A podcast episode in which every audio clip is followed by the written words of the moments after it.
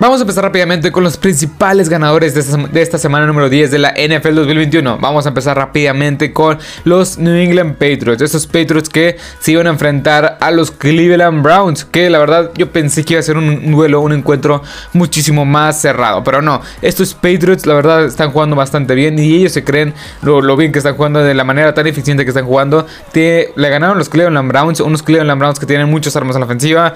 Eh, y una defensiva bastante respetable. 45 puntos a 7, la verdad. O sea, en el primer cuarto los Cleveland Browns empezaron ganando 7, 7 a 0 y después los Patriots anotaron 37, 45 puntos sin respuesta, sin respuesta, perdón. 45 puntos sin respuesta. Ok, la gran defensiva. Esta defensiva que tienen los Patriots está jugando a un gran nivel. Matt Judon, Jason Jackson, Christian Barber, el novato, Dios mío, está jugando bastante bien. También este Donta Hightower. Y esta defensiva en general está haciendo las cosas bastante bien. 5 sacks esta tarde. Este Christian Barmore presionando. Si no, si no es presionando, es, por, es deteniendo el juego terrestre, que es bastante bueno, bastante eficiente. Matt Judon está entre los 10 mejores jugadores defensivos de toda la NFL hoy por hoy. Está jugando un gran nivel. Está en el top 5 los mejores. Bueno, está en el top 5 de jugadores con más sacks en toda la NFL con 10. Ahora que se agregó con uno que tuvo. Y la verdad es que este, esta defensiva está complementando un ataque eficiente. Y ahí es donde voy. El gran ataque terrestre que tiene este equipo de los, de los Patriots es bastante, bastante bueno. Tuvo 184 yardas por la vía terrestre este equipo. No tienes a Devin Harris. Bueno, está bien. Tienes a Ramondre Stevenson. Ramondre Stevenson tuvo 20 carros para 100 yardas. 5.0 yardas cada vez que cargaba el balón. Y dos touchdowns. Esto, o sea, aquí ves todas las adquisiciones también. Kendrick Bourne tuvo un gran desempeño este, este, este, bueno el pasado domingo está en este partido con 4 recepciones para 98 yardas y un touchdown junto con Mac Jones. Un Mac Jones que se está viendo bastante, bastante bien. El, o tuvo 19 pases completos de 23 lanzados para 198, 198 yardas, 3 touchdowns y un coreback rating de 142.1. Todos estos, todos estos nombres que acabo de mencionar, Matt Judon, Christian Barmore, Mac Jones, Ramondre Stevenson, este, este, ¿cómo se llamaba? Se me fue el nombre. ah, se me fue el nombre. Ramondre Stevenson, Mac Jones, que Kendrick Bourne, ahí está, Kendrick Bourne, Kendrick Bourne, sí. todos estos jugadores están siendo bastante, bastante bien. O sea, están embonando, están complementándose bastante bien. Todos estos jugadores son nuevos. Llegaron tanto vía draft como vía agencia libre. Llegaron y están haciendo bastante bien las cosas había muchos escépticos. Inclusive yo, bueno, no quería tanto, pero no era tan escéptico que ese equipo no llegara a playoff por el roster que tiene en general. Pero había muchos escépticos que decían que todas todos estas, estas piezas que, acabo de mencionar, novatos, entre veteranos que simplemente no funcionaron en otros equipos, pues no iban a funcionar. Y en este partido se demostró Ramondre Stevenson haciendo una gran labor por la vía terrestre y también teniendo unas cuatro, recepciones para, para 14 yardas por la vía aérea. O sea, complementando también Mac Jones repartiendo muy bien el balón y siendo eficiente, lanzando pases de ventanas cortas. Este, este Kendrick Bourne siendo el principal receptor de este, este equipo y Christian Barmore y Matt Judon complementando y haciendo una defensiva muy pero que muy peligrosa. Este juego, bueno, este juego nos demostró que este equipo de los, de los New England Patriots es bastante bueno. No es por andar alardeando, no, bueno, no, no es por, o sea, simplemente es lo que es. Muchos quizás se molesten porque los Patriots pues no son el gran equipo ahorita mismo, pero es un equipo eficiente que puede ser, que puede ser muy peligroso. Está bien, le ganaste a los Jets, les ganaste a, a los Texans, pero también le ganaste a los Chargers de una manera muy convincente y le acabas de, meter 45 puntos sin respuesta, sin, sí, 45 puntos sin respuesta a los Cleveland Browns. Y no es cosa fácil. Y la verdad es que esta gran defensiva y un ataque eficiente es lo que complementa muy bien ese equipo. Y por eso están los ganadores de, esta semana número 10 de la NFL 2021. Pero bueno, vayamos con el número 1 de la conferencia americana, los Tennessee Titans. Estos Tennessee Titans que se llevaron la victoria este, ante los New Orleans Saints. Estos, estos Tennessee Titans sin Derrick Henry se han visto muy... O sea, se han visto muy extraños, ya que la ofensiva no es lo mismo sin Derrick Henry claramente. Eh, ni Adrian Pearson ni este... este Jeremy McNichols ni Dante Foreman van a suplir la baja de Derrick Henry, la verdad. Pero bueno, ¿por qué lo pongo los ganadores? Porque a pesar de o sea, todas estas inconsistencias eh, a ofensivamente hablando, pues ganaron un partido bastante difícil contra una de las mejores defensivas de toda la NFL, contra un gran roster que es el de los Saints y contra un gran head coach que es Sean Payton. me gustó mucho lo que vi. Lo que más me gustó, o sea, y eso es un poco parecido al caso de los Patriots, fue la gran defensiva. Cuatro sacks de la defensiva. Esta que era una de las principales dudas para esta temporada. Si la defensiva podría dar un salto de calidad de lo que fue el año pasado, pues lo está dando. Harold Landry está entre los cinco mejores de toda la NFL en cuanto al rubro de sacks. Y esta Kevin Bayard está jugando a un nivel impresionante.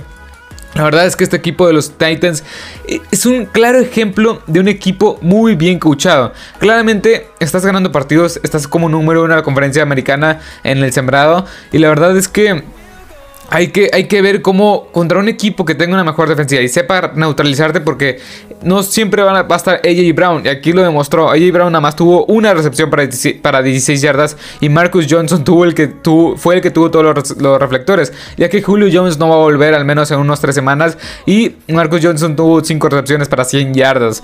No sé, los... Um, este equipo de los Titans está encontrando maneras de ganar. Y la verdad es que la principal, la principal razón porque, le, porque este equipo está ganando es por la gran defensiva. Jeffrey Simmons otra vez tuvo dos sacks. Harold Landry tuvo otros sacks. Cuatro sacks, como ya dije, en total de la defensiva. Esta gran defensiva y el excelente pass rush va a hacer que este equipo gane partidos. También Sí, esa, no simplemente es el, es el pass rush, también tienes a Kevin Bayer en la secundaria que te puede hacer buenas jugadas como safety, que es un, un safety bastante bastante, bastante limitada. Bueno, no, no, bastante infravalorada, perdón. Me la palabra.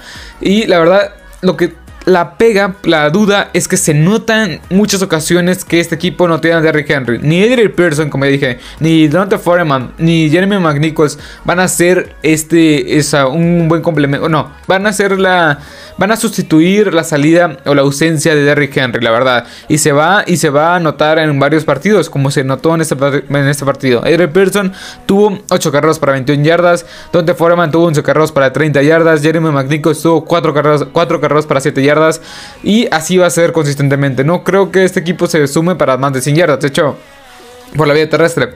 De hecho, tuvo 66 yardas en 29 acarreos, para un promedio de 2.3 yardas cada vez que cargaban el balón. O sea, eso va a ser la duda, que el ataque terrestre no va a ser tan eficiente, pero creo que el ataque aéreo lo puede, o sea, Ryan Tannehill y AJ Brown y toda esta diversa colección de este, receptores, creo que pueden hacer funcionar esta ofensiva. De unas, o sea, puede ser eficiente, anotando 23 puntos, con eso basta, con unos cuantos turnovers que puede hacer la defensiva, creo que con eso puede bastar para ganar, para ganar partidos. Pero bueno.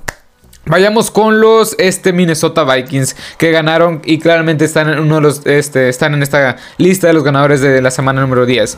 Los Vikings ganaron 27 20 en contra de los Chargers. ¿Qué me gustó de qué me gusta mejor dicho de este equipo? La ofensiva tan pero tan explosiva que tiene este equipo. Era tercera, tercera y 20 literal y se la convertían a los dos Chargers. Y ahorita estaremos hablando de los Chargers de los este, como uno de los perdedores de esta semana. Pero bueno, la, ofensiva, la gran ofensiva explosiva que tiene este equipo de los Chargers es la ofensiva que quizá nos, bueno, no, no, nos prometieron porque es una ofensiva la cual, la cual ha estado consistentemente entre una de las 10 o 12, 13 mejores de toda la NFL. Pero bueno, aquí se notó muchísimo la calidad de Justin Jefferson. Justin Jefferson tuvo 8 no, 9 recepciones para 143 yardas, 15.9 cada vez que recibía el balón por recepción. Y la verdad es que este, esta ofensiva es muy, pero que muy buena. Las diversas armas que tiene Greg Cousins y este equipo de Minnesota es, son, son muy, muy buenas. Es de lo mejor de toda la NFL. Adam Thielen como, tercer, como segundo receptor, o sea, haciendo muy bien las cosas con 5 recepciones para 65 yardas. Dalvin Cook les pasó casi casi por encima, bueno, más o menos a este equipo de los Chargers que no pudieron pararlo, junto con Alexander Mattison, Mattison perdón, 24 carreros para 94 yardas. Y este Kirk Cousins siendo una manera efectiva. Cuando no tiene los reflectores, juega una manera muy, muy, muy buena.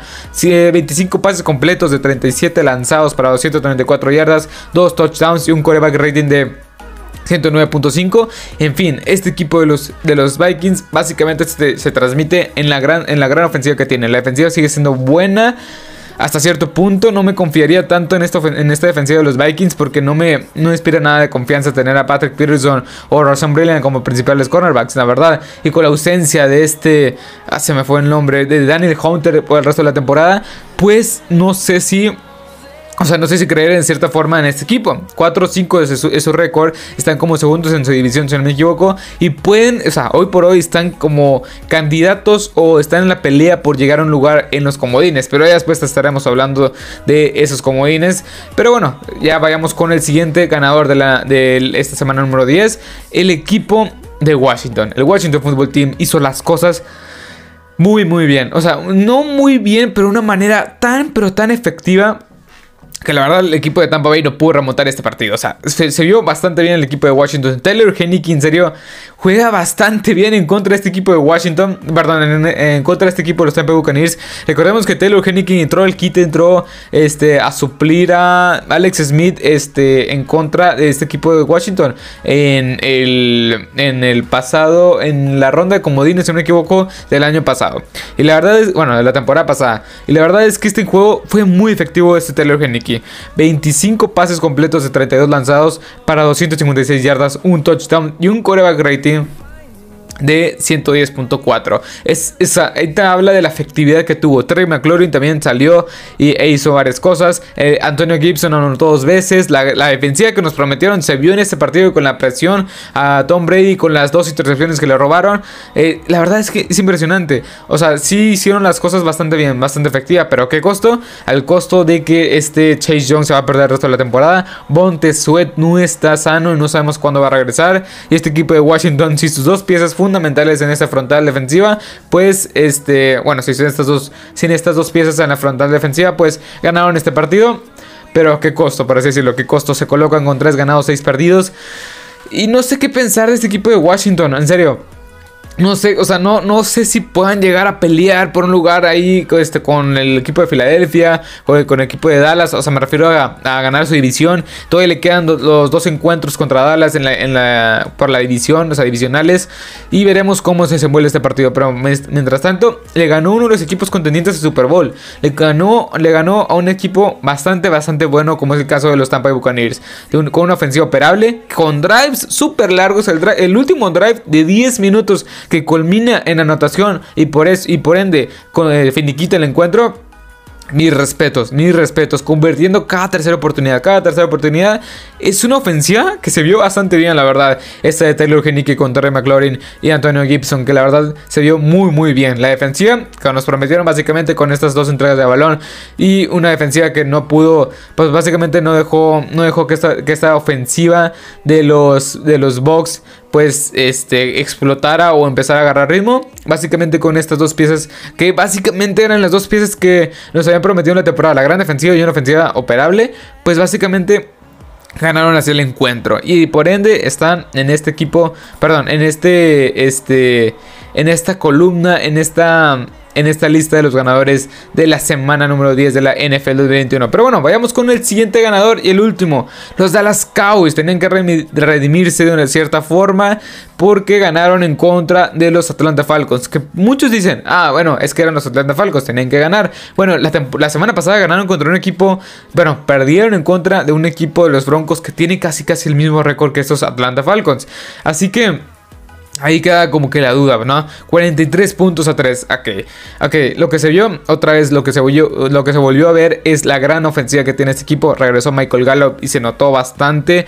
La verdad es que se notó bastante bien. O sea, CD Lamb tuvo 6 recepciones para 94 yardas, 2 touchdowns. Amari Cooper superando las 50 yardas por recepción. Michael Gallup contra recepciones 42 yardas. Cada una de sus recepciones fue clave en terceras, en terceras oportunidades. Sikel Elliott y Tony Pollard. Eh, bueno, eh, toda, la, toda la ofensiva terrestre superando las 100 yardas. No, eh, Elliott no pudo, no pudo explotó por la vía terrestre, pero tuvo buenas, varios flashazos.